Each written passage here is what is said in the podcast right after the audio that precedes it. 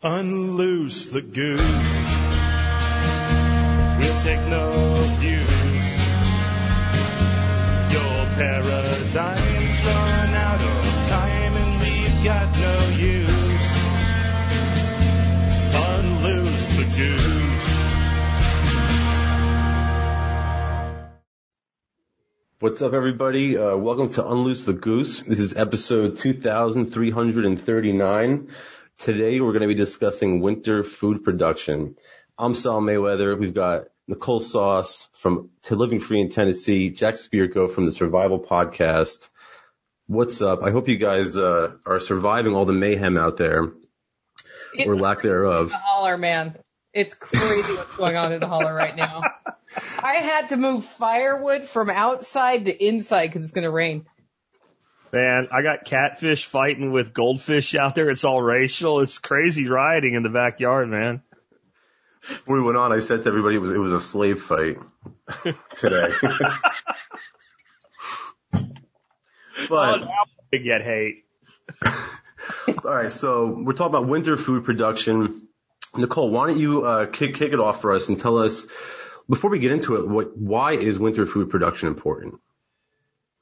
The more food that you're able to produce from your environment, the more stable you are during shortages. That's actually what, what motivated me. One of the reasons. My other thing is that the food you buy in the grocery store doesn't taste very fresh.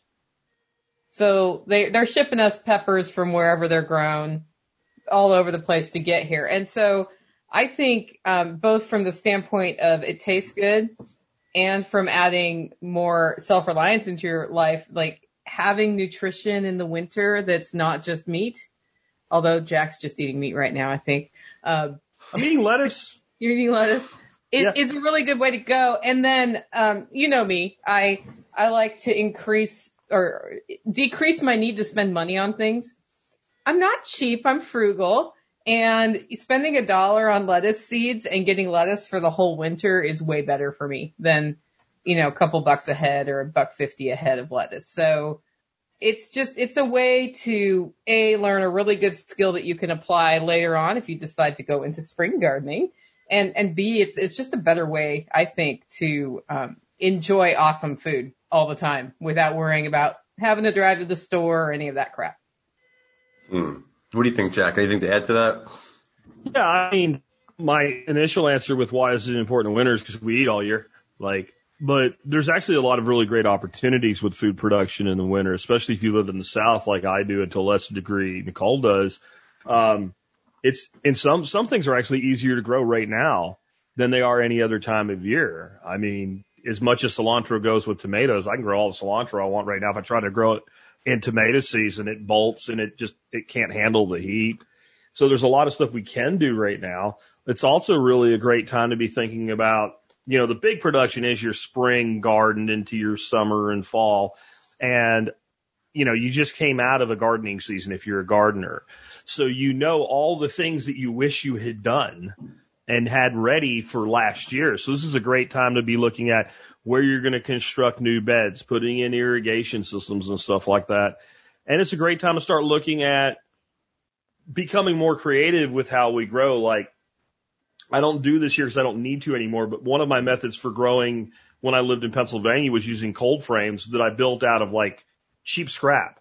So you go down to like a Habitat for Humanity or something like that and you look for the external like storm door, screen door type with the glass in it, right? You can usually get one of those for like 25 bucks. You build a frame out of like two by 12s or two sets of two by sixes and attach it and you put it in the ground and then you've got a cold frame.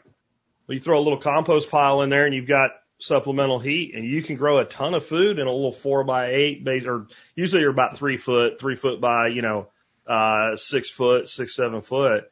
And you can build as many of those as you like.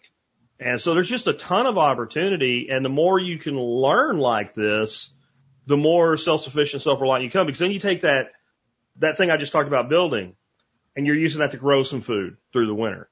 But as you start heading into spring, then you use that to start all your tomatoes and pepper plants that you're going to put out in the spring. So like there's so many ways that you can take advantage of this time. And then I guarantee you Nicole's doing what I'm doing right now, but there's a big stack of catalogs somewhere in your house, isn't there, Nicole?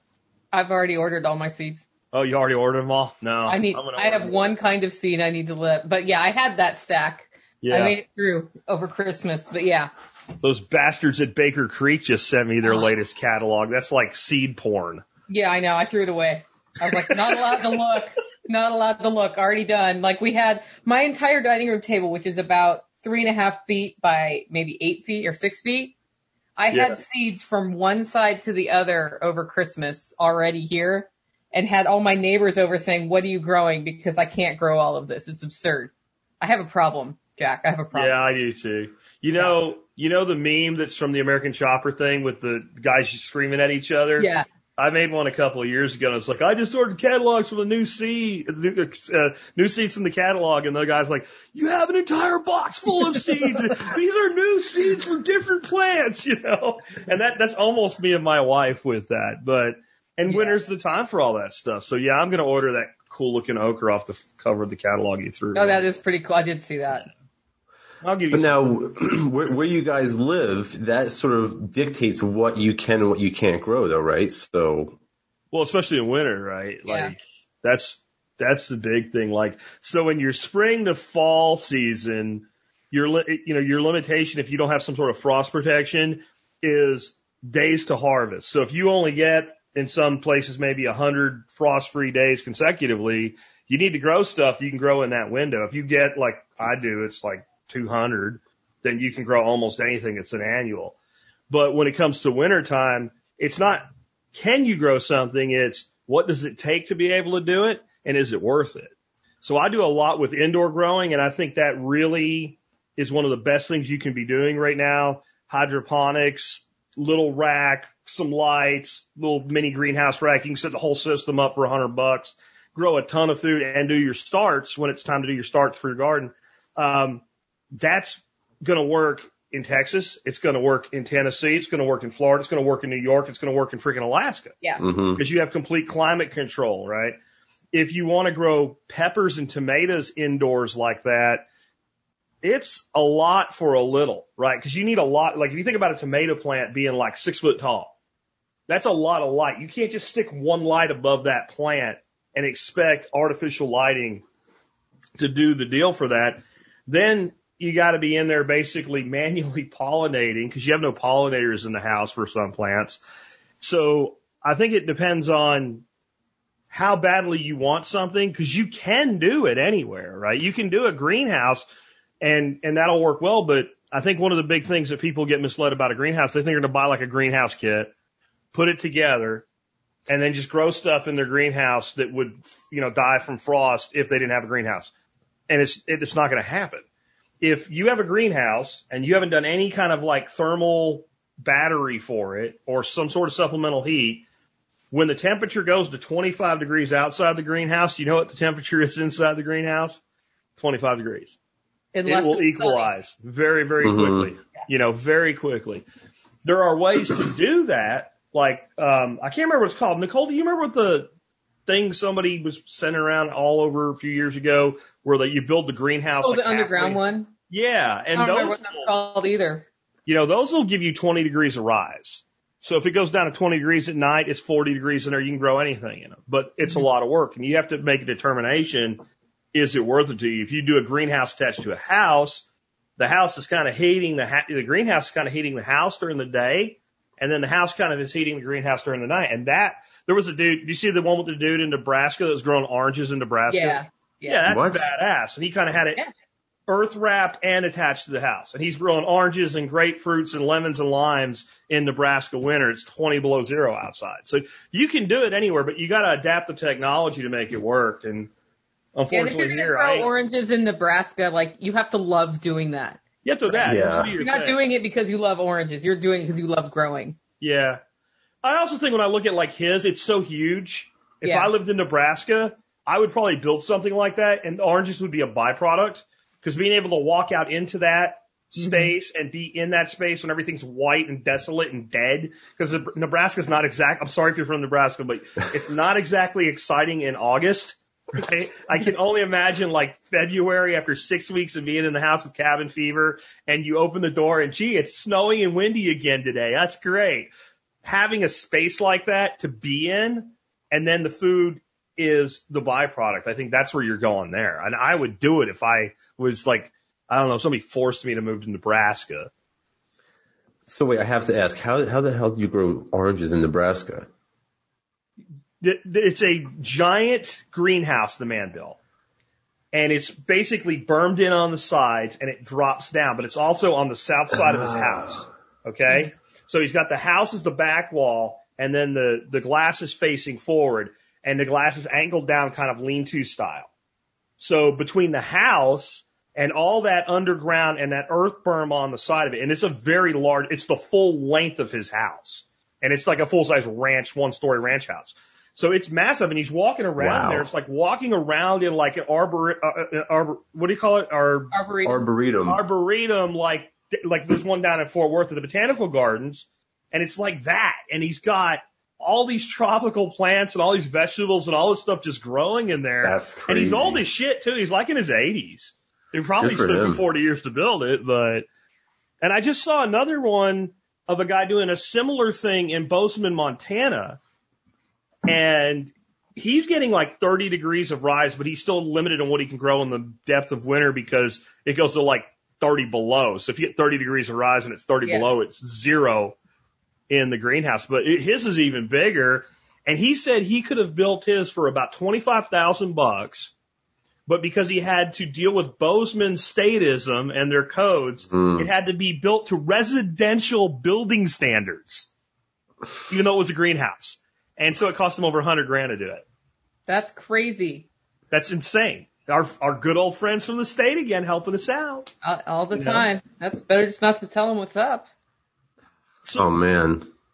Go ahead. Nicole, you got, you got hooked like a lot of people last year into the whole indoor hydroponics. Are you doing the, uh, jar lettuce again this year or? No, so I did jar lettuce. So over Christmas, I was like, I got to do something.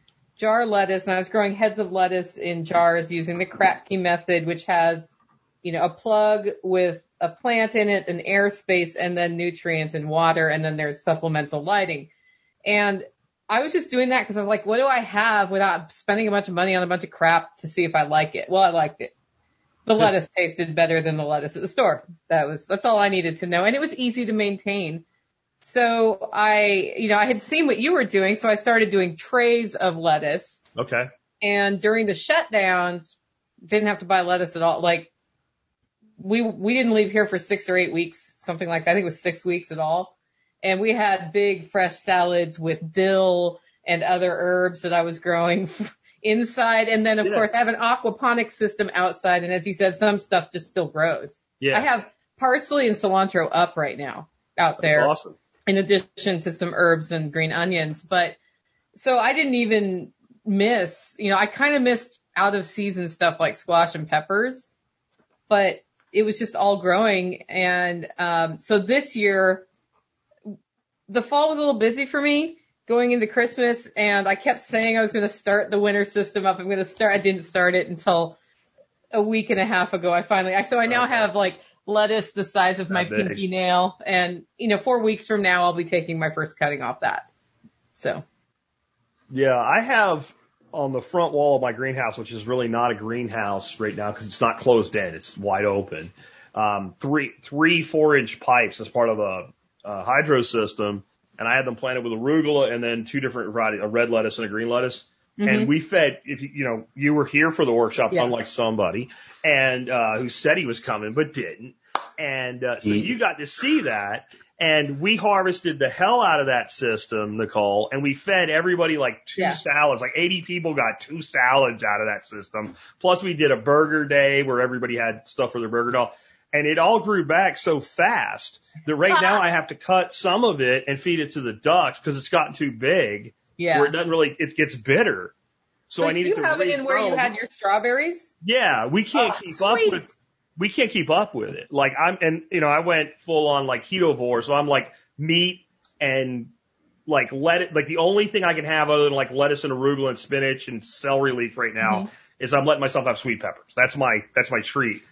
And Yeah. uh, so I'm eating two salads a day and I can't and my grandkids are like, they, we've hooked, they, we've tricked them into salads. Like you, kids won't eat salads. When they grow the shit, they'll eat it, right? So they eat, it, like everybody eats it. And like I was out there looking at the arugula going, oh, that's going to be bitter as crap. So I fed like probably four pounds of arugula to ducks yesterday just so I can regrow another flush in it. So I think eventually, like if you say like, well, how'd you figure that out? Well, I was here for eight years and then I figured that out. Like Right. you, you figure out what works for you and your lifestyle over time. And, uh, yeah, I mean, it's, it's, it's pretty cool. So I haven't started my indoor stuff either. And, but everything's ready to go. Basically, I just have to fill the trays back up and stick Yeah. the plants in and turn the lights on. And, uh, I'm probably only going to do some limited starts for transplants indoors this year. I don't need to grow anything indoors this year. But if you live in New Jersey like Sal used to, I probably would be growing indoors for the rest of my life after that experience last year is when we all kind of jumped into that. Yeah, that's the What do you thing. If you're in a northern climate, because we're talking a lot from a southern perspective here, if you're in a northern climate, you can totally grow inside in very little space. And Jack, you've done videos on that on your channel. I've done videos on that on my channel. And there's, it's not very expensive to get started.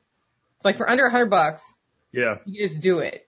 Um, And the so- variety you can grow is stupid, right? Like, so I found that wasabi arugula. That's freaking crazy. It tastes like real wasabi. now I Um, need that year I- seed. I still haven't bought that seed. Yeah, it's expensive, but you know, you don't need much. They're really Yeah. tiny. So the wasabi arugula was something I did last year. The Yod Fah Chinese broccoli, that was freaking amazing. Um, I grew fennel indoors and basil. Basil was the one that like, basil and the wasabi arugula were the ones that converted people. Like, can you really just grow that? Like, I- and you hand them a freaking piece of fresh basil in February. Mm-hmm. That literally like a leaf has just been plucked. And I don't care what you buy, where you get it, it's not going to taste like that. And man, it's, and so I might do a little bit just with some basil and stuff, but I've got that system, the larger system like that now in my garage. So, you know, there's, again, based on where you live, my garage is probably like April in New Jersey in, in February, right? So. So like, so like, what are some good indoor growing techniques, and like, what should people be growing in those northern climates where they can't grow grow shit outside? What should they be growing, and how how should they be growing it? Nicole, you want to take that? Wow. So there's, I think the e- you should start with the easiest things to grow, right? So uh, that's why I started with lettuces. It's really hard to screw up lettuce, and if you do screw it up, you know it immediately, right? And you can start again, and it because it germinates in like two days. Um, so I think lettuces and greens are a great place to start, but I also think it depends on what your capacity is indoors. I I bought grow lights and I I bought nutrient and I had mason jars and that was enough to grow lettuce, some herbs like dill and basil and arugula and that was enough with 10 jars to pretty much supply me. Okay. Uh, so I would say if you're, if you're not sure what to do and you want to get started, do an experiment like that that doesn't cost all that much money. But if you know you're all in, then I think you can, you can expand out into microgreens. I think growing microgreens, they're ready in a week, 10 days. It's a really good one. Um, if you're really not sure you want to get your toe in the water, sprouts. Yeah. Sprouts are ready in like, you know, like a alfalfa sprouts or whatever. They're ready in four days. Yeah, I mean days. sprouts. You can take a mason jar and a piece Yeah. of screen and, and attach the screen on the jar with the ring instead of the little center thing. Fill it up, shake it up, dump it out, and set it in your your dish rack on your on your side of your dishes. And every day when you do your dishes, rinse it and rewater it and leave it there. And in four or five days, like Nicole said, you have a jar full of sprouts Yeah. and then you just maybe two days into it, you make a new jar and you just constantly have a never ending supply. And Wow. that's really Yeah. great nutrition. And it, the microgreens are like, I built a hydro system that's three tiered. It's got three trays in it. And I built the top tray for microgreens and it'll do four trays of the, uh, the, the 1020 trays, 10 inches by 20 inches or do eight of the 1010s. And I don't use it for anywhere near that much because t- two people can't eat that much microgreens. That's Well, it's keep insane. talking, Jack, because I want to go grab something and show people. Yeah, yeah.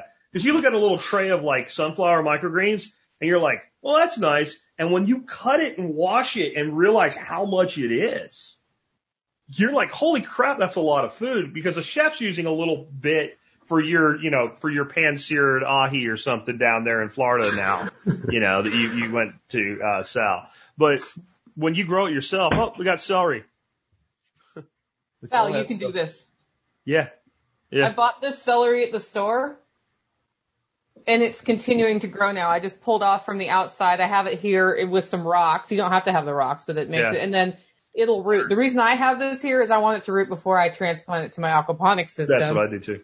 But you can do this with heads of lettuce from the store too. So you can Yeah. get two growings off of certain kinds of lettuce So for the people on a on the video, in your kitchen.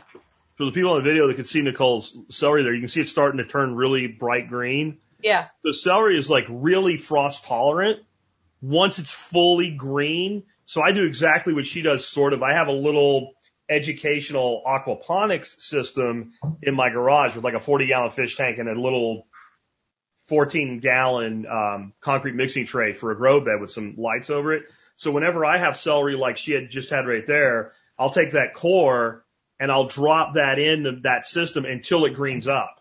Because if right this time of year, if I take it outside and put it in one of my outdoor systems, if it freezes before it greens up, it will kill it. It will kill it dead. But once Yeah. it turns dark green like that, so now you're re, now we're getting to something really cool, right? This is really easy stuff to do on small scale, indoors, etc. Regrowing or growing out produce from the grocery store.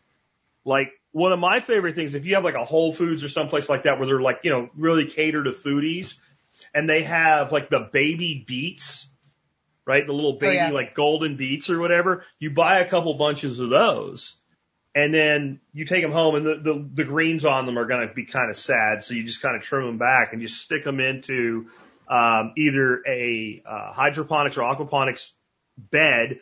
You, you don't want to float that though. That's, that's going to be your media bed. Or if you have any sort of soil that you're growing in, however you're doing it, you just plunk them in there and they just start growing.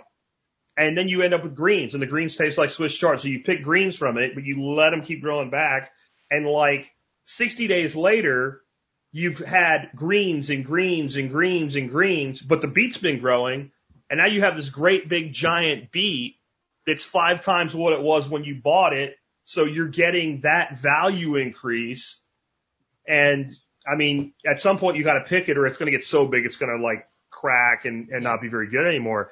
That you can do that. There's tons of stuff you can drop in. Um, what the hell's the stuff called? It's kind of like cabbage, Ch- Chinese food, to Nicole. It's uh, Leeks? Bok choy. bok choy. Bok choy. Bok Yeah. choy. You, you buy bok choy, you just pull the outside of just like celery and leave the core. Stick the core in an aquaponics bed, it grows right the frick back. And if you let it go long enough, it goes to seed. It puts these little things up that are kind of like like little block, broccoli florets, and you can cut those off. And I mean, there's tons of stuff you can grow regrow from the grocery store. Green Yeah, onions, think- cut the top off, use them, stick the ends in your system, grows back. I got onions. Somebody on chat said something really insightful that I didn't even think about, but I do it, and that's radishes. Oh yeah, Radishes are done in a minute and a half if you like how they, I mean, 30 days. So 30 to 45 days. So those are pretty easy to grow. I, I tend to analyze inside growing though, like if it needs to flower or fruit, Yeah. that's not on my list. Yeah, Outside so list for me. when when I had my aquaponics system in Jersey, that was one of my big problems. I couldn't get like stuff to flower and fruit because I didn't have enough um, lighting. But I, I, it was like like you guys were saying earlier, like Jack said, like peppers and tomatoes. It was a no go. But I did get some like leafy greens and shit to like smaller stuff to take. And if you look at commer- just like it always is a good idea as a home grower, don't try to be a commercial grower because it's two different worlds and you can grow things that are not going to make sense for them that, that make sense to grow. However, always look at what they do as being probably the baseline to work from. So I'm not talking about people growing fields of corn. I'm talking about like commercial, like we look at hydroponics and aquaponics. Look at what commercial hydroponic or aquaponic greenhouse farms grow. They grow lettuce, they grow arugula, they grow herbs, right? And then anything else is special order. They grow a lot of flowers, uh, especially edible flowers because they cater to chefs and high-end restaurants. And that's a kind of a cool thing to do. Um, they grow watercress and I, grow watercress like crazy, and Nicole doesn't even think about growing watercress because it just grows on her property. Like she lives in a watercress land. I have a watercress meadow. She literally has a watercress meadow. I do. It's like a creek with lots of it. Yeah. you know, and I, like in the spring, I grow the hell out of nasturtiums because I got to get them in as early as possible because by the time you get into midsummer, they're like, no, screw you for putting me in Texas. I'm going to die. But, you know, you get the flowers and the leaf and that's very peppery. That watercress made me think of that. You know, like, so I think one of the things to do again is you look at commercial production and there's your base and then think about what are the things that you can do that either those commercial people don't do because it's, it's not, it doesn't make sense for them, but it makes sense for you. Like they're probably not growing our giant squashes or anything like that. But also look at the stuff that they're doing where they are catering to a chef, like microgreens, like edible flowers, like custom herbs and things like that. Because you can grow, those things are so well designed now. If you look at what the commercial people are doing, they're growing a butt ton of them from a single 10 foot row. So if you're, if you're just adding one or two grow spots for something like nasturtium or watercress or whatever, my God, you can grow so much of that for your household. And now you're eating something that people are selling to chefs at yuppie restaurants for like $40 a pound. And I'm not kidding. I mean, like our mutual friend John Dowie, when you hear him talking about selling microgreens, it sounds like he's talking about selling dope. Yeah. He's like, yeah, I gave this guy a couple grams of that and like them and like, you know, they sell by the gram, you know, or the ounce. And it's like, it sounds like he's talking about dropping, dropping dime bags somewhere or something because it's that expensive. And, and so you can grow food for yourself you can't possibly afford to buy. And it doesn't have to be a lot of work. And I don't know, Nicole, to me, this is the best time of year to start something like that because Yeah. otherwise you're, especially if you live in Nebraska, you know, you can either start an indoor garden or kill yourself if We you just live lost in all our listeners in Nebraska. yeah, we lost all three of them. By the way, guys, um, I want to remind everybody to check out uh, uh, the Greater Reset uh, event. It's I believe it's Oh, called yeah. the Greater. It's the Greater Reset, and that you can check it out at greaterreset.net. Um, I'm going to be speaking there on the 25th about counter economics. Jack, I think you're speaking there as well, right? 27th, I think is my day. I'm not sure though. Okay, yeah, I think also. Okay, yeah, the whole gaggle's in there. Yeah, yeah. So check that out. That's greaterreset.net, and that's an initiative of the Freedom Cell uh, projects, Freedom Cell Network. So that check check that out. Yeah, and Let's I think sure the agenda proper- is coming out later this week, maybe. So What is? the agenda should be like Okay. speaking when I think is coming out soon, so people can arrange their schedules. But it's a it's going to be a digital delivery of that, so it's going to be streamed online. And if you want to be in the loop on how that's happening, the greaterreset.net has a sign up for email. So Oh, definitely okay. get signed up for that. And And I Jack, you're speaking about this, right? Growing your own food, or sort of.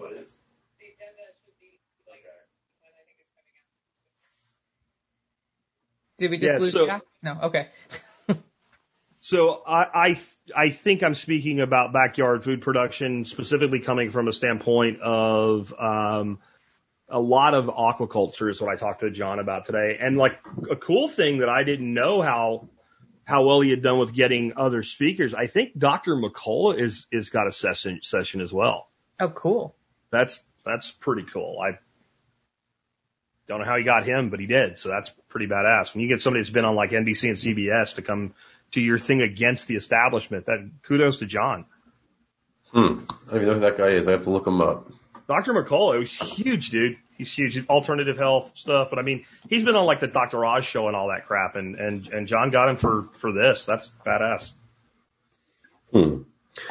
All right. Well, let's get back to winter food production. Um, so wait. So what are some good ways that people can uh, sort of transition into like the spring? Because like I, I know a lot of people like to get ready early. I have a friend up in Jersey who gets ready like super early. He's probably already planting shit for spring. I'd already be starting my peppers if I was in New Jersey, probably right now. Yeah, he does, and he does he, he does it all like indoors. He's like start his tomato plants until they get like yay big, and then he moves them around and stuff. So what you do is you determine when it comes to starts like transplants, how long will it take you to bring that thing from seed to the size you want it when it goes into the ground? And then you need to go to like almanac.com or the New Farmer's Almanac or whatever and find when your average last frost date is. And then you probably, if it's anything that like this, if it gets like a, even a little bit of frost, it's going to die and you don't want to be out there trying to take care of it in the middle of the night with a blow dryer, then you probably can keep it alive. You, you want to maybe plan to put it in the ground about 10 to 14 days after that day. So then if you need six weeks, you count back six weeks from that day and that's the day or somewhere around that time that you start your plants. I will tell you, if you get into using Kratky hydroponics for your starts, you have to be careful with this because you end up with plants that really need to go in the ground long, because that's what happened to me last year. I'm like, oh, I'll do my tomatoes six weeks in advance, and 24 days later, I had tomato plants that were this big, and they were up against the lights, and I basically had to start over because those they weren't going to make it if I put them outside. So that's that's thinking about your tran your your transplants, and then the other thing to be thinking about though is like all the stuff that you didn't get done. Like that's what I said. Like look at everything you wish you had done last year before, you know, the main season started and work on that now. Like I'll, I, I'm, I'm lazy. I just put a video on how to, I make my compost, but I needed to this when I was off for a couple weeks, took one day and went and cleaned out the chicken coop and duck coop and built my giant compost pile because I know it takes when I don't want to turn it. I don't want to work on it. I don't do that 22 day compost crap. I put it in a pile and let it go. So I know when I put that in a pile, it needs about three months under a tarp to be ready. So I know in March, when I go to do my garden transplants now and I want to put a handful of compost in with every plant, it's ready. It's done. I don't have to even think about it now. It was one day, piled it up, let the birds pull it apart a bit, threw it back together, throw a tarp over it. It's, it's ready. And that's, you know, if you, like, I wanted one more bed, build that bed, you know, now. If you, um, if you want to do a garden bed and you don't need to do raised beds, because where you live, you don't have the hellacious soil problems that I do, you can go out right now, mark out where you want your bed, throw down a couple bales of straw and throw a tarp over it and just kill everything by denying it light. You know, as long as there's no snow on the ground, it snows on top of it, big deal. And if, if you just do that in a few months when you go to plant it and you pull that tarp away, It'll be full of worms and it'll be, I mean, it'll be in great shape. You won't have to do any work. You won't have to dig. You can just plant, mulch and plant. You know, if you really want to take it a little higher, take a few handfuls of chicken feed and throw that down before you throw your straw and your tarp down. So you're feeding the worms. And I mean, when you pull that back, it'll literally look like a bait shop under there. And so think about how you can do small amounts of lazy man type work right now to avoid miserable work because I don't know about any of y'all, but I do not like busting sod with a shovel. I don't find that to be fun at all. I don't know. If I wanted to do that, I'd have a landscaping business and I'd have a machine that did that. So I'm What do you that way more than I wish. Nicole, what, what, what, do you, what sort of tips do you have for people trying to get ready for spring? What should they be doing? well, Jack is right on. 100% get your beds ready. Every day that you can be out there getting your beds ready, get your beds ready. Um, it does depend where you live though, cause I went out over New Year's weekend. It was 70 degrees here.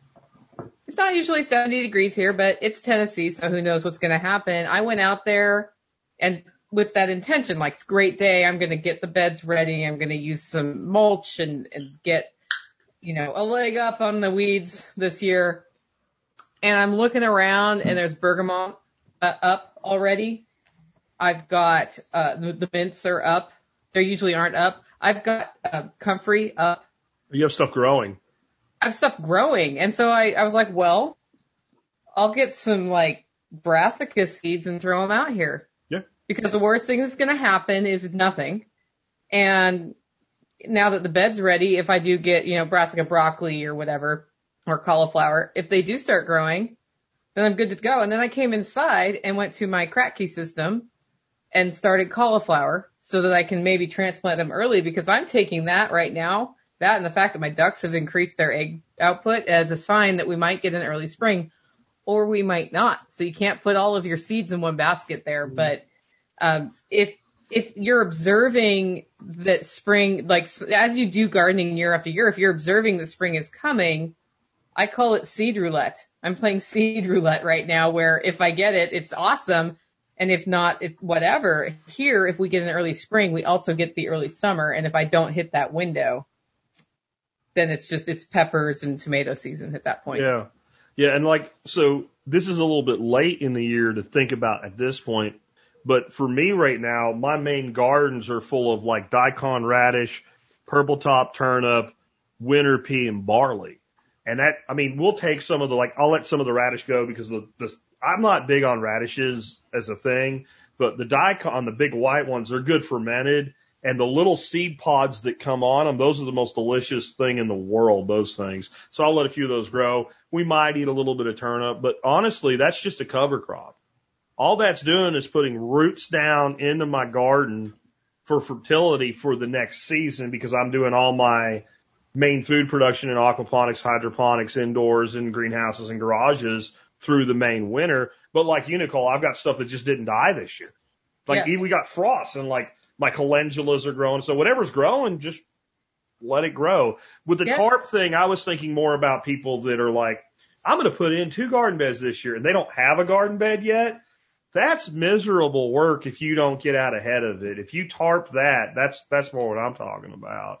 Um, but definitely, you know, like I said, it's probably too late this year for most folks, but cover cropping and that gives you mulch. But if you do it strategically, like I did, it also gives you livestock feed. So we'll have five, four beds of, uh, of barley by the time it's time to plant everything else. And we'll go out and we'll take all the barley heads off with a sickle and that's duck food.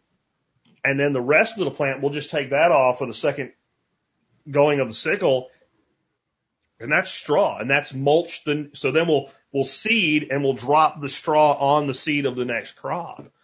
And so there's just tons of stuff. And even though that activity is going to take place in March, it began, well, it began in November when I made all my students do it for me. And I'm a little bit late. It should have happened a few weeks earlier, but I let it go so that when we had people here, they could learn from it. You would have been here and learned from that too, Sal, if you would have shown Yeah, up. Yeah, he would have. Yeah, it would have been great.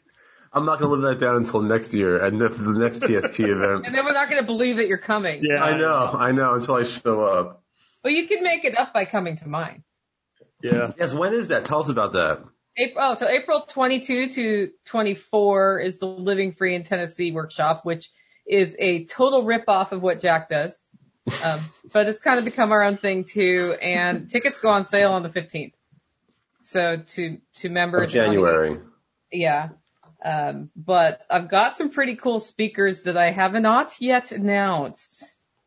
And I probably shouldn't let the cat out of the bag here, but we'll see. I'll think about it during the episode. And I may Oh, be come on. doing a spring one myself this year. If I do, it will be a smaller head count so that my wife and I don't kill each other. Um, but it'll be, uh, probably like 25 students will take. Um, and we're going to probably actually be putting in berry beds, uh, for Cool. one, one, one day. Oh, wow. Yeah. So that'll be cool. When, when is that? I don't know yet, but it will not be the week of April 22nd. It will probably be like the first week of April-ish. It depends on, you know, s- you know, Wait, if it's early enough, I can go. yeah. yeah. Berries are, are really amazing. I used to buy like really exotic berries off of Amazon and try to get them to grow up in Jersey with very, very limited success. Like Aronia berries and elderberries and mulberries and golden berries. Man, Jersey's ground All zero that shit's really berries, good dude. for you. you. Should be able to, you should be able to rock that, man. So before we started the show, Sal's like, I haven't done much growing. I, I did. That, that was my Oh my main God, He's crop. talking about all the stuff he grows. Yeah. Yeah. I think you lied. Well, no, I mean in Jersey. I mean now that I'm in Florida, it's, it's different. In Jersey, I, I did a lot of it, but it was like Jack said, it was mainly just berries. Really, I had a huge blackberry section, a huge blackberry bush. Then I had a nice strawberry patch, and I had a bunch of just you know auxiliary items that I.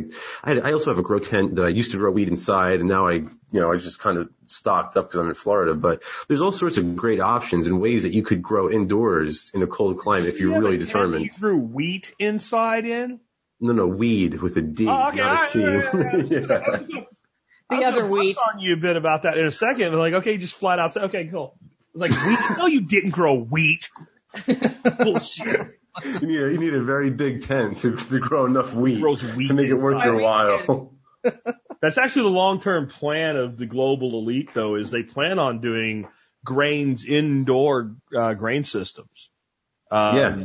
They think they're about 15 years out from it being economically viable with technology and lighting costs and all. And uh, and you know, it makes that'll sense. be great. That'll be It- it- great. We'll all live on soybeans that are grown in factories that are stamped into the shape of a chicken. That's, that's Yeah. why we're talking about this, by the way, guys. If you don't, if you don't get on board with doing some of this, that's your future. Chicken soy. The Incredible Burger. Soylent Green. What would you say, burger? The Incredible Burger. Oh, the Impossible Burger. right? Impossible Burger, whatever. I was on my way home from California on a plane and I had a layover in Vegas and I was hungry. So You ate I, I one. see all these burgers and I say, how do I know what's on these burgers? Cause they have like the COVID menu with no information on it. Yeah. And the lady said, well, the only one with real meat's that one. Those other ones are the Impossible Burger, which is plant based. Yeah. And I was like, well, I know which one I want. Yeah. Um, cause that'll pretty much cause the worst flight of my life if I eat soy before getting on a plane. Um, but yeah, I just thought, wow, it's already infiltrated the airports. Hmm. Yet another reason not to fly. I don't know. One of many. It's, it's when you gotta bring your COVID passport that I'm out. Yeah. Or you have to get swabbed in the brain with a Q-tip by some socialists. I, I think there's one country's already done it. it. I don't know if it's Malaysia or somebody's already taken the plunge to where you have to have an a, immunity passport to get on a plane now. Wow. I didn't really read much Well, about there it. goes that tourism industry. Yeah. yeah. Well, I know some places still you don't you still don't need a PCR test. I know Mexico, there's a couple places in Africa. I think Croatia, you don't need one. I don't think the United States requires one. I don't know. I don't know. I, I'm I'm waiting for for this whole thing to just explode into a, a giant breakup. I think it'll be soon. And Well, I'm, there think so? an I'm gonna be election today, emperor of what I Texas. understand. I'm gonna take over as emperor of Texas when it happens. Yeah. The warlord of Fort Worth. I love people like, hey, so can I come down? I no, we're gonna have a deportation policy, not an immigrant policy. There's gonna be some people packing their bags and heading to Arkansas or Oklahoma. I don't know where, but you're gonna have to leave. I'll let Sal in if he ever shows up, and Nicole's always welcome. Nicole's gonna be, Oh, I'll down be in there. Tennessee anyway. Yeah. We have a pretty good group here. Yeah, you do. All right, all right. Let's. Um, I, want to talk about aquaponics because I didn't know Nicole. I didn't know that you had an aquaponics uh, system. It- Tell me about that. Well, it's Jack's fault, like many things are, because he's a jerk.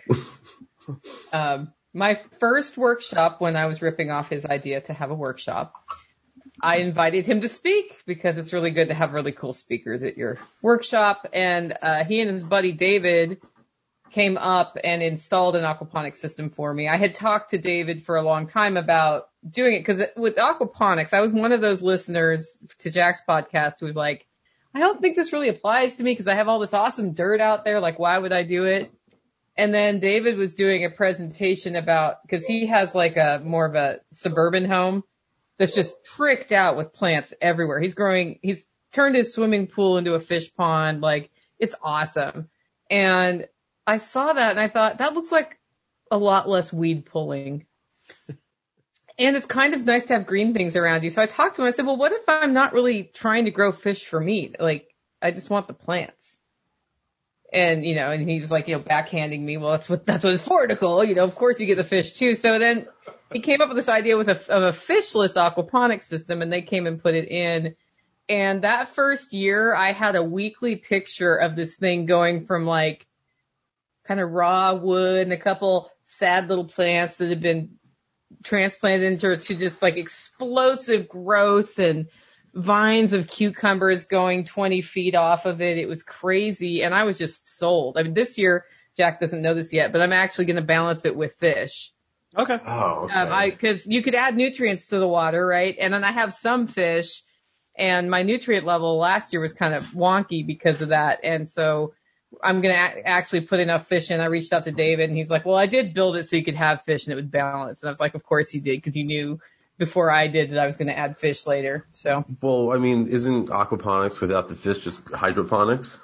Sort of, kind of, Sort but no. Um 'cause because what Nicole was doing was natural nutrient. So she was probably you were using Garrett juice, right? And carrot like, juice or fish kelp and Yeah, yeah, you can use fish kelp. You can put fish food yeah. into that Worm. system and it breaks down and it does the same thing as if the fish ate it. It makes nitrite and it gets nitrate and gets uh, converted to nitrite and taken up by the plants. So you can do it's kind of fishless aquaponics. And then when you're doing that, you like, and that, that's what we did with hers. We dumped a shitload of worms Yeah. into the bed. So the worms live in the grow beds. So you can take fish feed or chicken feed or whatever, and you can throw it right up on top of the grow beds and the worms will come up at night and eat it, and then the worms crap, and so you're basically you're really doing more worm ponics than anything else in there, Yeah. and you can add nutrient with uh, like uh, compost. You can take compost, take like an old pillowcase, fill it up with compost, tie a rope on it, throw it in your tank, and let it make basically compost tea.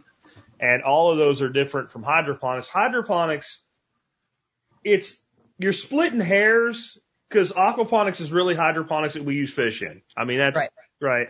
But if you re- if you're trying to divide that with hydro, you're you're using a specific controlled nutrient. Like you're you're mixing a recipe. You're taking a measurement, and that's what makes it in some ways easier. Because if I have a deficiency in, in potassium for my lettuce, I just add more potassium. If I take that approach when I got fish in there, I can have a whole bunch of dead fish. So hydro's easier from a standpoint of managing the plant system and getting everything optimized. Aquaponics to me is easier because I don't have to sit there mixing nutrients, you know, I Yeah. mean, and I think if you were small scale people like Nicole and I, what we're doing, it's easier. If you're doing a two acre greenhouse and you're growing commercially, like the reasons most of those guys, even if they start aqua, end up going hydro is if this crop isn't optimal, I can lose this restaurant and I can lose $50,000 a year in business off one customer. Right. And, Right. and they can't handle that. So they like that ability to dial things in. And some of the systems they have now, like you don't even touch it. Like at that scale, you just keep the, ta- the, the, the, the reserve tanks full of like your nutrient mixes and they'll be in like different ones. And a computer like goes, Oh, they're a little bit low in this and it squirts a little bit in it, waits an hour and it takes another reading and it's completely automated. And that's why they go that way. For, to me though, like I said, when you're, when you're us, backyard level, aquaponics is way easier because when there's water's low, you're not mixing it and trying to figure out the ratios. Just add water Yeah.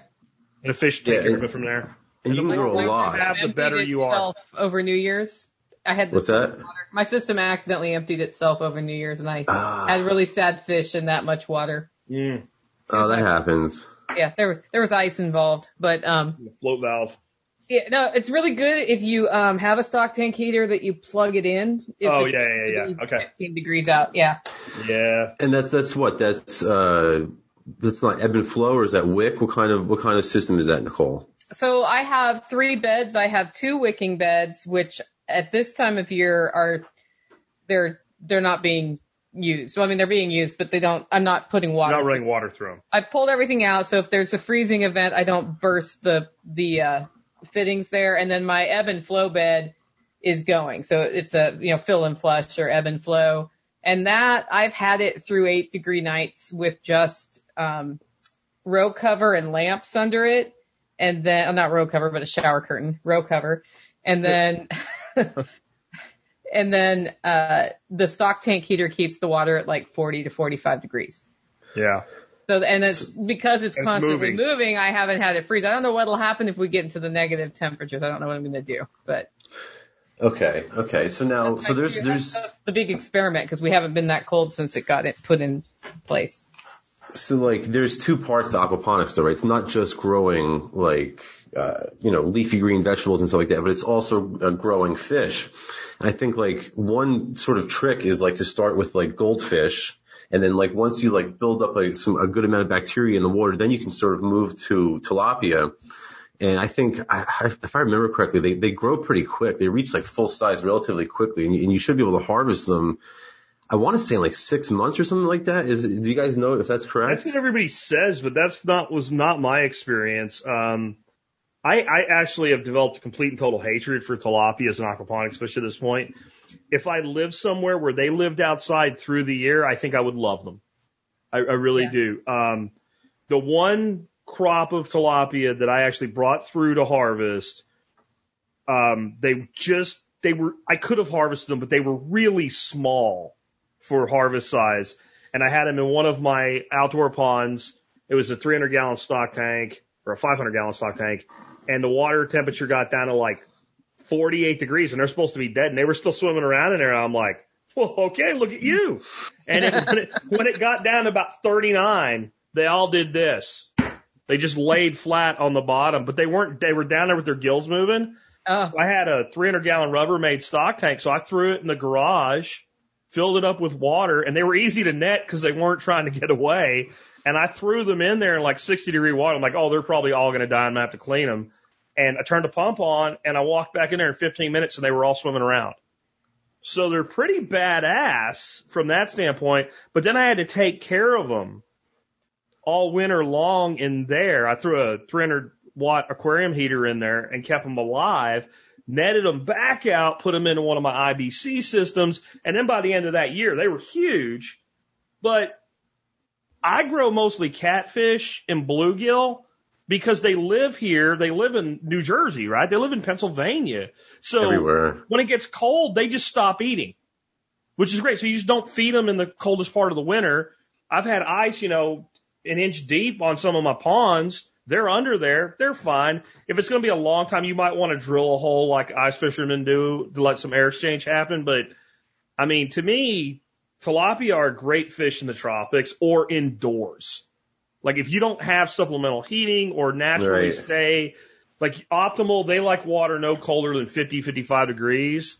And like just because I said my tilapia lived down to like 39, I think they can do that. But I think the reason they were able to do that is because they experienced a very, very slow transition into winter. And I think if you took tilapia out of an indoor fish tank and threw them in 45 degree, they would just instantly die. aren't they also assholes? They're kind of dicks. They're not that bad. Tilapia are a lot like bluegills in that if mm-hmm. you have like five bluegills, they'll beat the shit out of each other. But if you have like a hundred, they won't because it's like, it's like being in prison and you're, you're too busy worried about being shivved in the back to shiv somebody else in the back. So you're kind of always checking the full clock. So they don't really have time to get into it anymore. So they, there's certain fish that they need to be actually either in higher stocking densities or you need enough places for everybody to go hide. Like in my ponds, I build towers out of uh, cinder block because then you have every fish, every little angry fish gets a hole. And as long as he's in his hole, he only cares about what he can see. And tilapia are a lot like that as well. That's the key to breeding them is giving them like people use like six inch flower pots and stuff like that in 55 gallon tanks to breed them. But to me, like they're too much trouble. They're too high maintenance and they don't have any flavor. Right? Like I can make tilapia taste good, but that's because ginger and gochujang taste good. That's why I can make a tilapia taste good. Like hmm channel catfish tastes good. Like all I need for channel catfish to taste good is butter. Right? it's like I need butter and, and a grill and I'm good, right? Um, bluegill, they're smaller fish, but they taste fan. They're fantastic, white, flesh, sweet. And so I like to grow fish that are local. I go down to the farm, uh, the little park ponds, and I have to deal with park Karens. But I catch my fish right there, little bitty ones, throw them in my system. When they grow up, I eat them. So they literally cost me no money. If I wasn't trying to make things all nice and pretty, I would just go get a used free on Craigslist 24 foot round above ground pool and buy a new liner for it.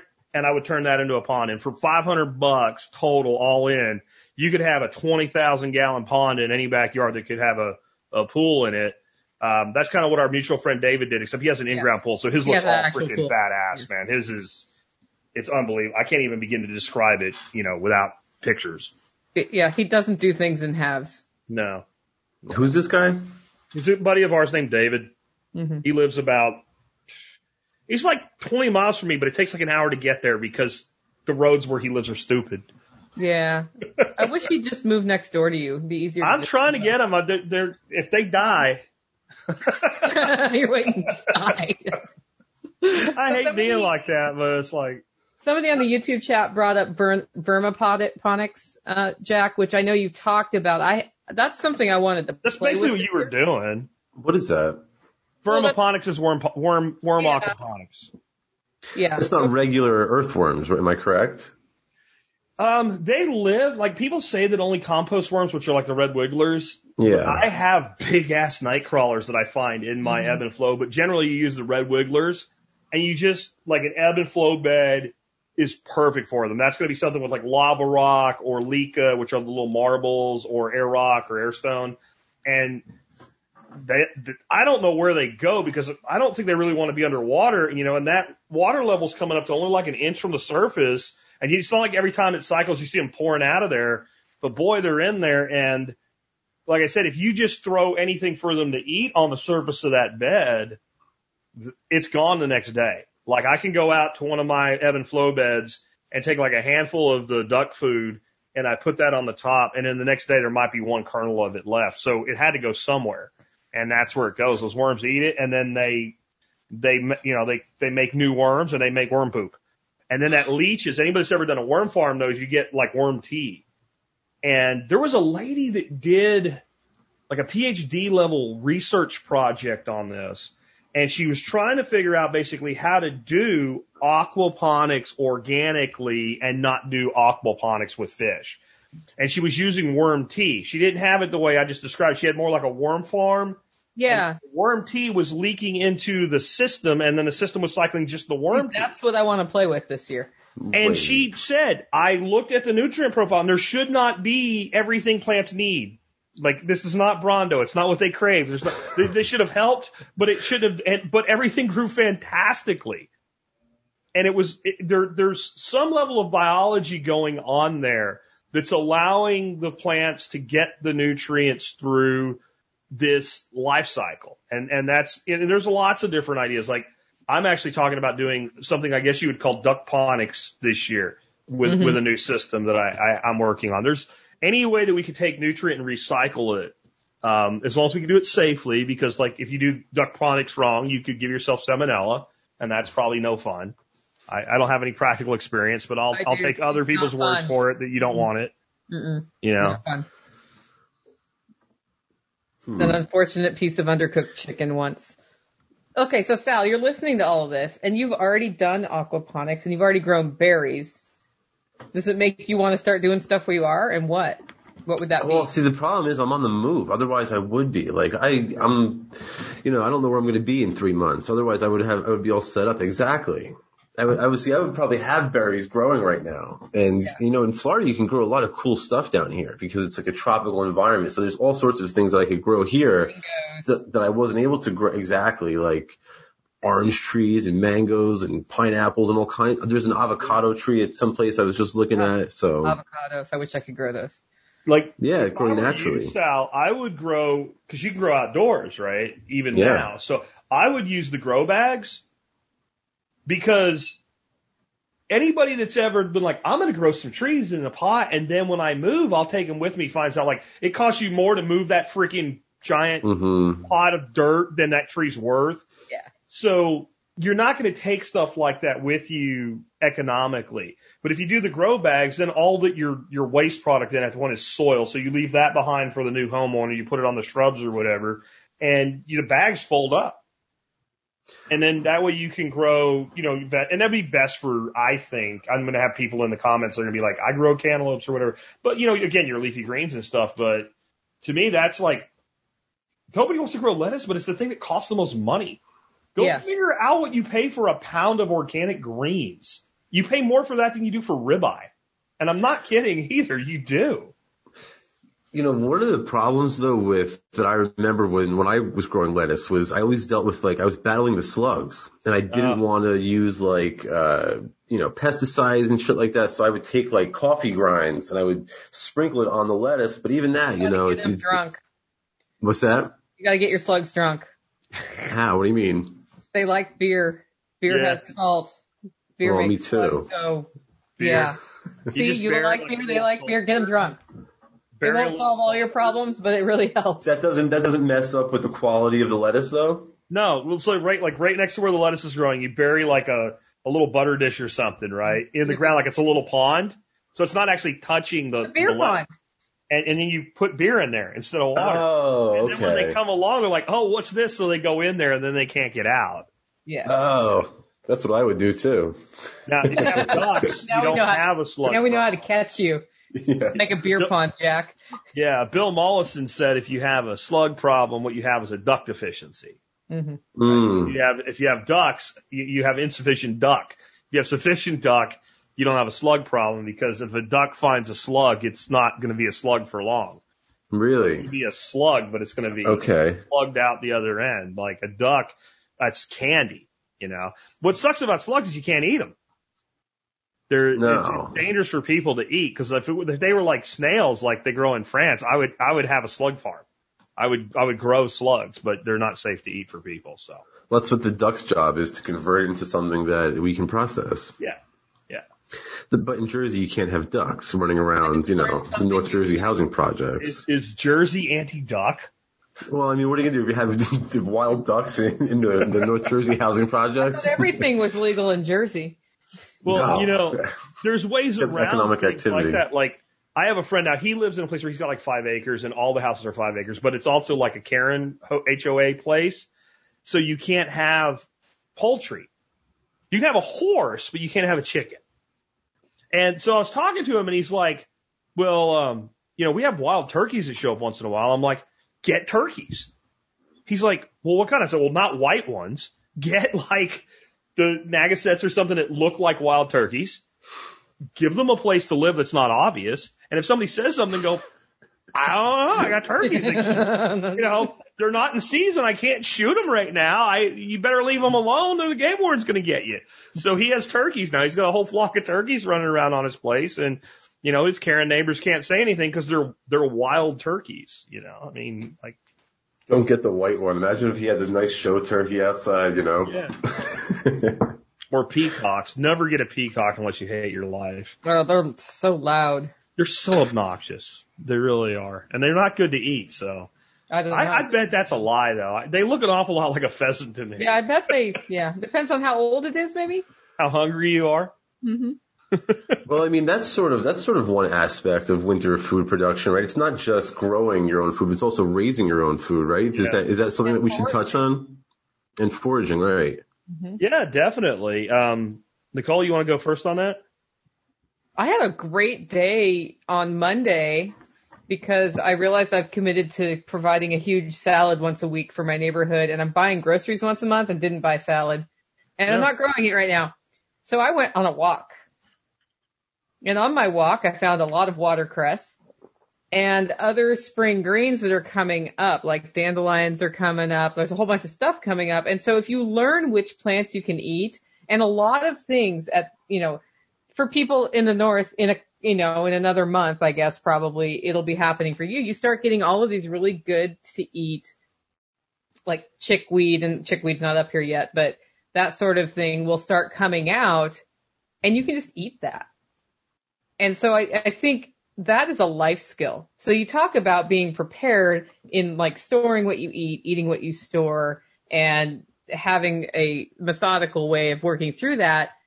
But there's a different way to be re- prepared, and that's your knowledge. So if you learn what you can eat that just grows around you, it takes no work for me to grow dead nettle or watercress or um, and then of course I have a garden, so I have all these random things that are still there that shouldn't be alive. So I went and harvested a bunch of that.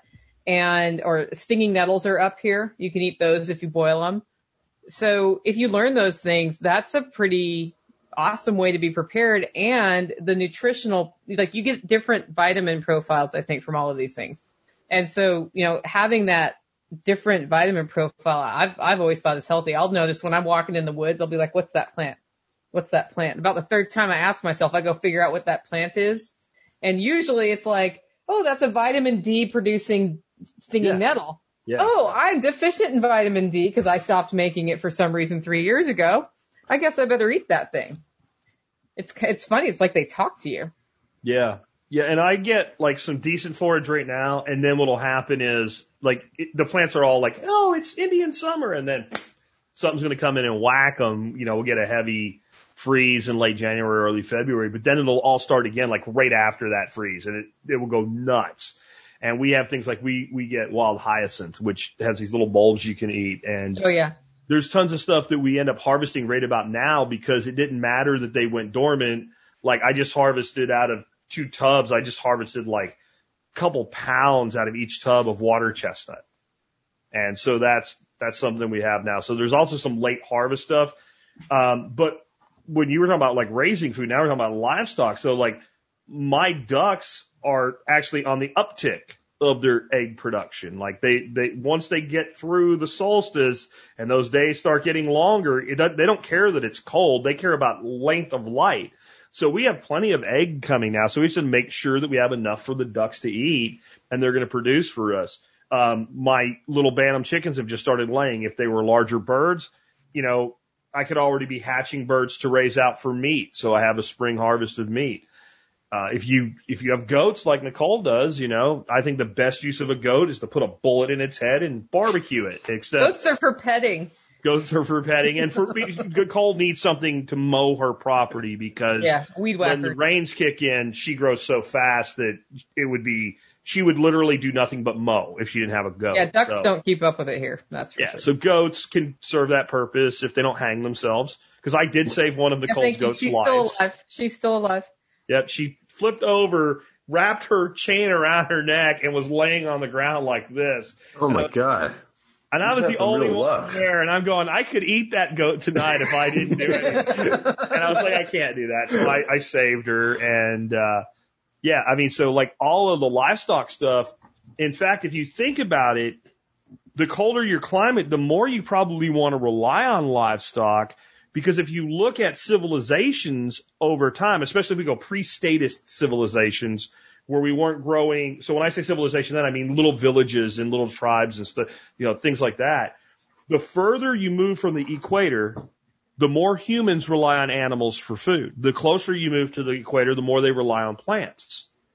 So when you get into northern climates, there's always something you can stab, shoot, or beat hmm you can eat because you can't live on lichen, but a reindeer can, right? You can't live on moss, but a muskox can. Like you are seriously at the top of the climate, you know, part of the world, the coldest you can get if you're living on muskox or polar bears or penguin. But you can, you can do that. So the more you go to cold climate, the more carnivorous it makes sense to design your life to be. And uh, so that's that's something to consider as well. Except you got to make sure when you start talking about livestock, you know about things that can die. Yeah. And when it gets cold and shit freezes, you Right. got to get them water. Yep. So like you got to be much better prepared than I am. Like if my pipes freeze up on me for a day, or I've blown them out so they won't freeze, I know in two more days my water's going to be back on. If if you freeze up in Pennsylvania, you might be gone for 30 days Yeah. and your animals will be dead. So you need to make sure that you're more buttoned down uh, on that if you're in, in more northern climates, that the animals won't starve or dehydrate. Well, livestock is also your off-grid refrigerant. Yeah. That's the other thing. How People so? think about that. Um, when they're alive, they don't go bad. And so if if you have no power and you can't keep your meat frozen and it's walking around on two legs, you don't have to keep your meat frozen. Yeah. That's the other point. like you, you process. Well, I, you know, I've Jack got me started on Wartime Farm, and now I've been through the whole series. And there was I can't remember which series it was, but they were like, you process the p- pig, and it's got to be gone, Yeah. and either cured or delivered within a day or two. And so what would happen would be the farmer would be you know, like, I'm processing my pig this day. Everybody come buy it, right? Or shipping it to the city to feed people. And then, you know, the rest of the pigs are walking around on four legs waiting for, So they process that for their one time. pig. Yeah. And that's an ordeal to do a pig. So like, that's why it's a really good idea for small scale producers to look at things like quail, chickens to a lesser degree, I would say, and, um, like rabbits, right? The rabbit, yeah, the bunny, man, the bunny is, is a meat production machine. because you the, the rabbit is probably the animal that you can feed the most without buying feed. Yeah, that's kind They of cool. eat grass and clover. Like they they like to eat grass and clover. Like if you think about it, like you grow a little alfalfa, a little bit of clover, and some ryegrass, and you can feed your bunnies. And so then these bunnies are alive, like Nicole saying. So if I have 20 grown out fryer sized bunnies and I don't have freezer space, or there's a pretty bad ice storm coming in that might knock the power down. One less thing, if I don't have to worry about that deep freeze, there's one less thing to worry about. How many rabbits do I need this week? One. Okay. Sorry, bunny. It's your turn. and everybody else just gets a little bit bigger until I'm ready to, to take those for, for a meat harvest. Or, and quail, I mean, quail, you can, I can anyway, I can process a quail with my bare hands from a live little head looking around trying to figure out what's going to happen to here's two leg quarters and a breast in about 20 seconds. You know, I Wow. mean, it, it, the, the eyes are still blinking on the head that's on the ground and it's done. And it's not actually that hard to do. Um, so Do that you recommend them in place of what? Jack chickens? You said. well, yeah, they taste like chicken. Like people say they're like chicken, but they're gamey. I'm like, you don't know the word ga- Don't get me started on gamey. Like they're the, like the mildest. They're like like chicken. If chi- they taste like chicken, if chicken tasted like chicken, is what they taste like. You know. um, the breast is a little darker than the the breast of a chicken, so they're they're more like they're all like the whole thing is like the thigh that you get at a at a store. Like good farm raised chicken thighs are dark, dark meat. It's like that light colored dark meat you get from Kroger's. yeah. But the whole bird's that way. And they're delicious, man. I mean, and you, they go from an egg to hatched in 21 days. And then they go from hatched to the size that you can, you know, harvest them and not feel you've wasted it in six weeks. Oh wow. And then they're easy to brood. They're just like you put them in an incubator, just like chickens. They're a little fragile when they hatch because when they hatch, they're like the size of a golf ball. But once you get them to that first week, they're just as easy as chickens. A few people on YouTube are saying that rabbits are great for uh, composting. yeah. Yeah. Yeah. They're poop. Yeah. They're- Yeah, yeah, of course. but they're poop. I never thought I'd say this, but the beautiful thing about rabbit poop is it doesn't need to be composted. It's what's known as a cool That's what- manure. So you can literally take rabbit pellets and just put it in your garden. We're like, Yeah. you don't, you don't do that with chicken manure or pig manure. Like it's got to be composted to be safe. It's not just safety. It's, um, the nitrogen is too high to use it a direct application. It can actually cause plants to burn if Yeah. you use like direct application of those manures. So rabbits are great for that. I was just, somebody on my blog after an episode was talking about how they have basically like an outdoor rabbit pen where the rabbits are on the ground and instead of hutches Oh, and cool. they trained the rabbits. I don't know how you do this, but they train train the rabbits to shit in one corner. Rabbits do that naturally. So they put like a like a litter pan basically in there, and then the rabbits shit in the litter pan, and then you just go out and pick your fertilizer up, and you don't have to do any work.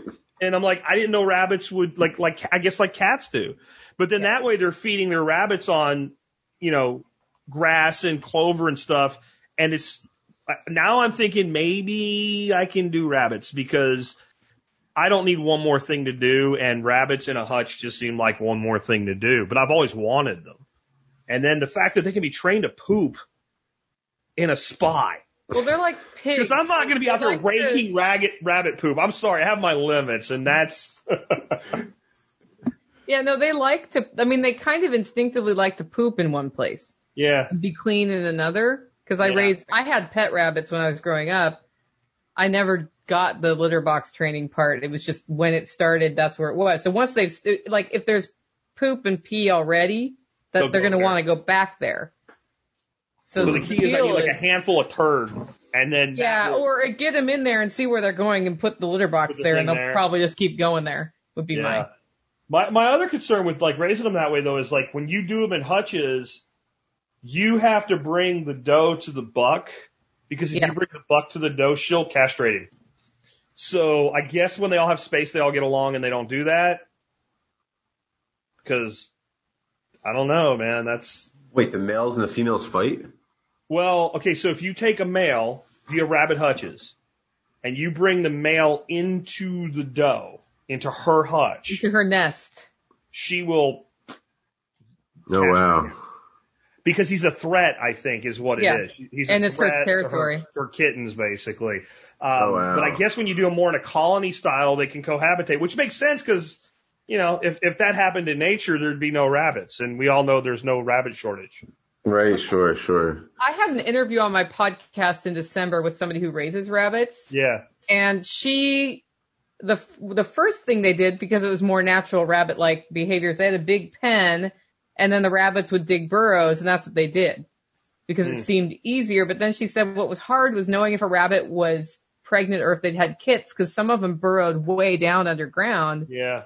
and they were like they bred one of them again Uh, because and then came back and she had rabbits in her okay, so they were still had- breeding them. So they weren't completely cohabitating. right they weren't completely it wasn't like laissez-faire rabbit world See, that's Um, what I want. I want laissez-faire or I don't want Yeah, rabbits. yeah, yeah. I don't know. We, I could talk to her about. I'm going to see her in a couple of weeks, but yeah. It My was- goal is to get David to raise rabbits so I don't have to. That's a great idea. No, Which is actually, see, that's a, the plan too. Like that's back to community building, right? Like all the shit we're talking about, no one's going to do all of it. But so if you can like empower your neighbor to become the rabbit person, you know, if somebody would do that for me, I would totally go out there with my scythe once a week and bring them a couple buckets of feed. Yeah. Like I would, I, I would, because it would be, it's, it's kind of like meditational for me to, to, to use a scythe. It's like martial arts, right? So like, I would be happy to do that. So like, the more you can build community like that and get other people taking it on, because one person with a, a, a rabbitry can make way more rabbits than you know four families need. It, I think, I think it's one, one buck and two does will produce more meat per year out of a rabbitry than a, a large meat goat can produce Wow. growing one one of those a year. And that's that's impressive since you can do it with, you know, your lawn. Mostly. Yeah. I mean, I'd still feed some pellets, but you can do mostly your lawn. Hmm. Now, go ahead. No, I was just gonna say, and I think we do need to be thinking more and more about how to feed our animals yes. from our own land than we have in the past because it looks like we're going to see more and more crop shortages going forward. And that's going to elevate feed prices and limit access to feed. And then a lot of us don't want to feed the cheap feed to our, our animals. Like I do not feed my birds anything with soy in it because my customers don't want soy in their eggs. Right. So like that's going to elevate my prices. So that's why I'm doing like the duck duckponics thing. I'm going to be using a totally invasive and you'll love it, Sal. It's totally illegal. War against the state plant, um, called water hyacinth to feed my ducks next year as part of that Oh, system. nice. You know, and they say it's invasive. So if anybody shows up, my plan is to go, some bitch, you're right. It showed up. If only you knew where you could get some stock for free of that. Just Yeah. invaded. yeah. Um, all right, so wait, we're we're winding down here, but I Yeah. do want to ask you guys one more question before we get going because I'm completely ignorant when it comes to animal husbandry. I don't know the first thing about it. Is it the sort of thing though? Because it seems like in winter that it becomes like extreme, like much more difficult because now you have to house all these animals and keep them warm. Is that is that correct? It depends. Like I know one dude um, named Brad up in Michigan. He keeps quail in his garage. He does about twenty thousand eggs a year and like a thousand coal meat birds. He has one stack of quail in a one car garage. It is no more difficult for him to do that in February than it is to do it in in August because you've got a garage, right? So my ducks when it's 15, when it rarely gets down to 15 degrees here, they sit in the shade. So as long as I can get them water, it's no big deal. I don't know what that would be like if I was in Michigan, right? Like, I Yeah, guess if different. you, but I mean, I know people that do it. Like Ben Falk lives in freaking zone four near three in New Hampshire or Vermont. Well, and the And ducks. he has ducks and geese and sheep and I mean, it's it's it's water and shelter. Like most of the time, they can handle the cold temperatures. They have to be able to get out of the wind, and mm-hmm. then water. And water because you know they can't drink ice. Like so, I know people that like their ponds freeze over and they have to go out and break the ice on the pond so that the cows can drink. And as long as they do that and the ice doesn't build too thick and their livestock can get to the pond, it's no big deal. But if you, I don't care what time of year it is, what you'll learn, if you do livestock, it ties you to your property far more than if you do not. You can automate your garden completely. You can leave for three weeks and come back and you have bigger plants. You can do a lot of automation with livestock, but you can't do it completely. I mean, when we go on vacation for like more than a day, we pay somebody to basically live here.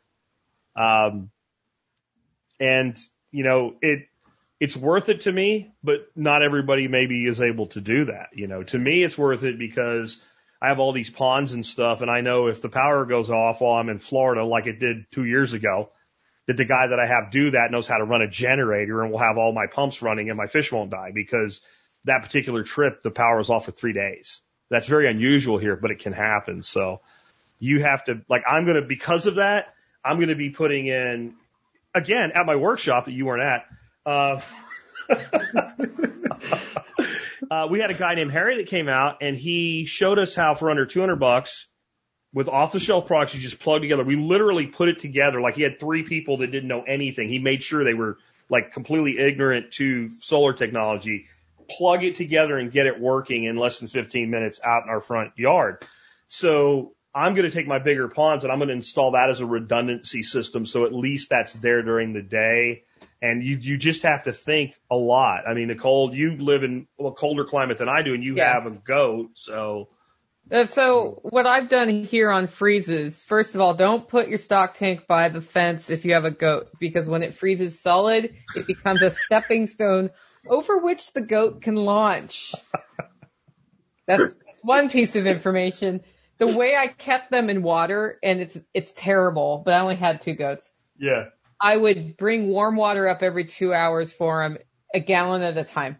really, A bit, but it was, we had a two week here, you know, like if it was Yeah. all winter long like that, I would have done something different. Yeah. But here we had a two week stint of it never got above freezing, which is very unusual. We had 10 inches of snow and the ducks, on the other hand, got to go to the creek. yeah, I didn't even worry about the ducks because they're going to go to the creek and the pond anyway. You and the creek out. is moving and it wasn't frozen over. If it had frozen over, I would have worried about it. But Yeah. so my homestead's changed since you've been here, Jack. I have pigs now. you pigs. And I have pigs. Well, I'm trying to make pigs right now. I have, we had, so Lady Pig moved in and her purpose is to be Mama Pig. And then Brutus, her gentleman caller arrived and they were doing it wrong. Like she was mounting him all of December. I'm like, come on, man. That's not how it works. Christmas Day, my neighbor Tactical goes out to feed the pigs and I get this picture of him mounting her. And he said it's a Christmas miracle. So we might have pigs in the middle of my workshop actually, if that took. Um, but Cool. yeah, so we have pigs and they have a big like 55 gallon drum with a stock tank heater in it and then a Yeah. Out of which they can drink. So I do use stock tank heaters for that. yeah, So that helps tons. if the power I've were to go out, you know, I'll deal with it. I have like a utility sink in my um my what do you call it? Like my pantry and laundry room. Yeah. La- see, I don't know because I don't do laundry. So the laundry room, and it's you can put a hose on it. So I've had like weeks where it's been below freezing. We've had weeks where the whole week it never got above freezing, and I've run you know three hoses linked together with water from the utility Yeah. sink out to them, and you know whatever it takes, and it I would just say, actually, I think a lot of times people in the northern climates, it's easier because everything in a northern climate is designed to protect your water system from freezing. And the further south you go and the less you have to worry about it, the less it's worried about. And the more likely you are to wake up in the morning and go, what's that loud humming sound? And you look out and your well house, the light went out in it and water is spraying in, in a, like, it's like, it looks like a snow machine, like when they have the snow machines at the ski places and it's like spraying snow. And I'm like, oh, that's, that's going to be fun. See, I don't got have to, to go- use. I have a rocket mass heater in my pump house now. I got to use Yeah. it for the first time this year. It finally got cold enough, and I was like, "That thing's awesome." I just went to, I the put three light bulbs out there now. So, you know, Yeah. unless all Good idea. At the same time, but yeah.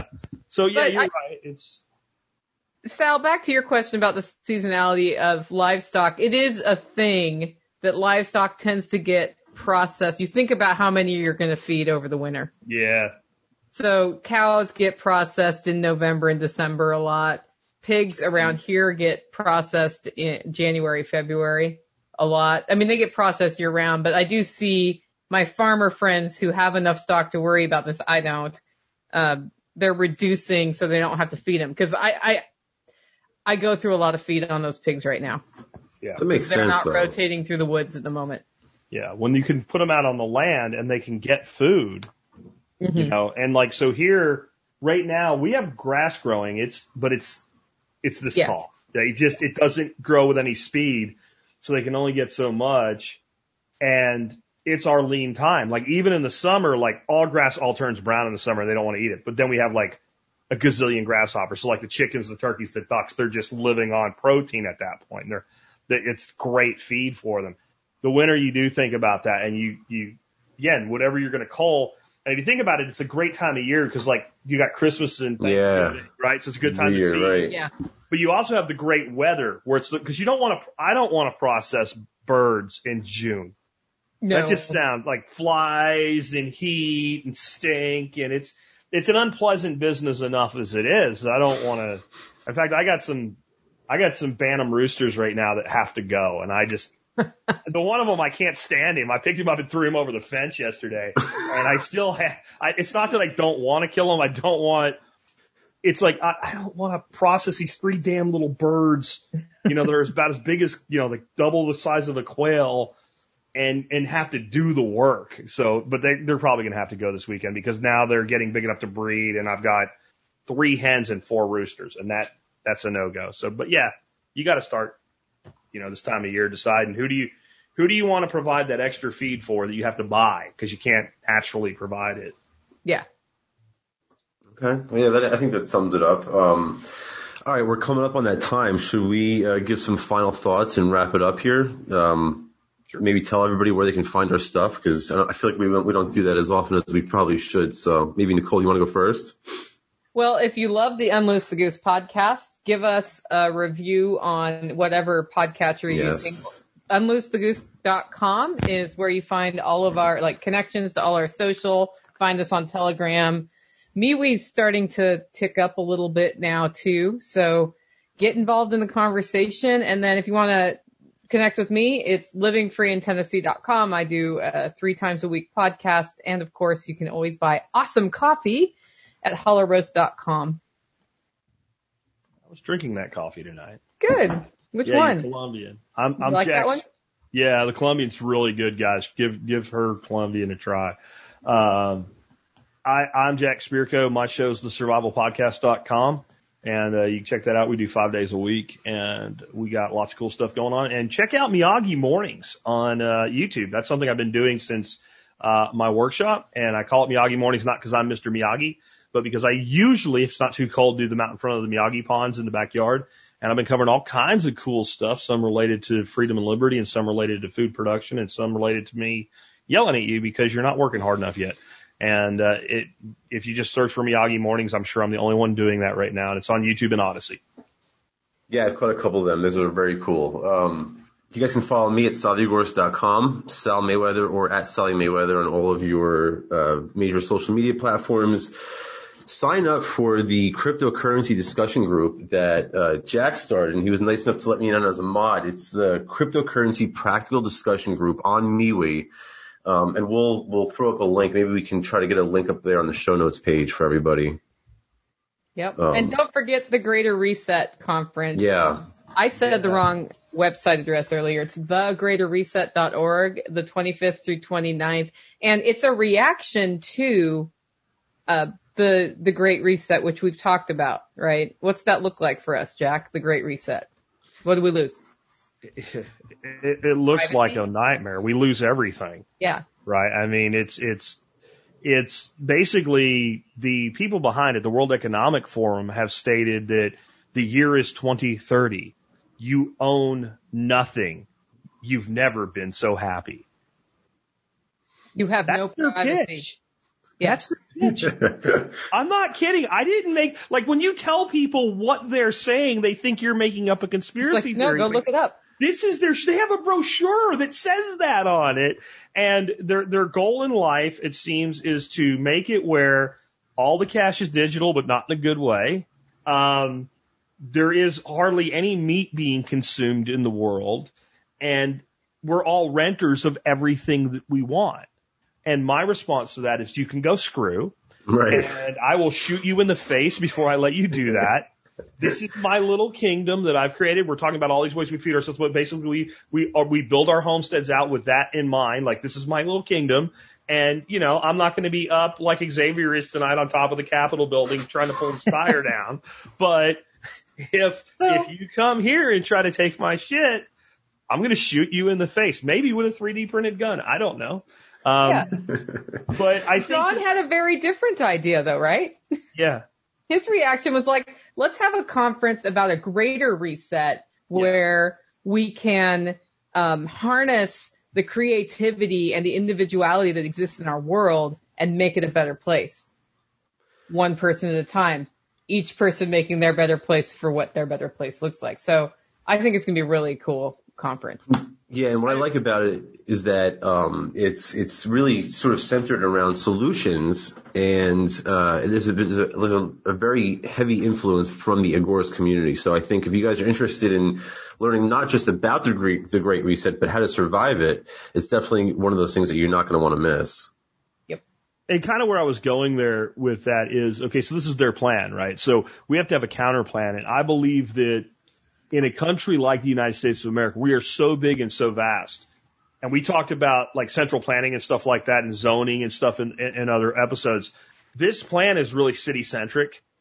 The, and their, their plan is to put, and this, again, it's all stated. I'm not making this stuff up, guys, to push as many people as they can into the cities out of the rural areas. Mhm. And I think it's going to create an opportunity for like thousands of little neutral zones of like Nicole and Jack and maybe Sal if we ever get him out in the sticks. Like it's too much trouble. Like how much, like when you are trying to control people, you want to control the herd and the few that stray off, ah, you know, and that's, but I think it's also going to become over time very, very expensive to acquire property in one of these areas because Yeah. like people like us, we're not leaving. We're not going anywhere. And, and some of us are buying more. Like Nicole, you mentioned your friend that bought a place before we Yeah. got on air, bought a place and bought another place. And yeah, I mean, like we're becoming little land barons. We're not trying to own a thousand acres, but you know, 20, 30, 40. And, um, I think that's, I think the opportunities, I know we're kind of off to- topic, but the monetary opportunities in this are land, cryptocurrency, and specifically privacy coins. So yeah, join the, I put the cryptocurrency group in the, um, chat on YouTube, by the way. Oh, cool. Perfect. Yeah, I see it. Okay, cool. All right. Though, so yeah, um, anything else before we sign off or anybody? Subscribe Okay. to us, man. You know, Yeah, and hit that bell to subscribe for notifications too. This way when we come on, you'll get, you'll get a, a, a notification. So I think that's it. Thank you for listening and tune in next week for Unloose the Goose. Unloose the goose. We'll take no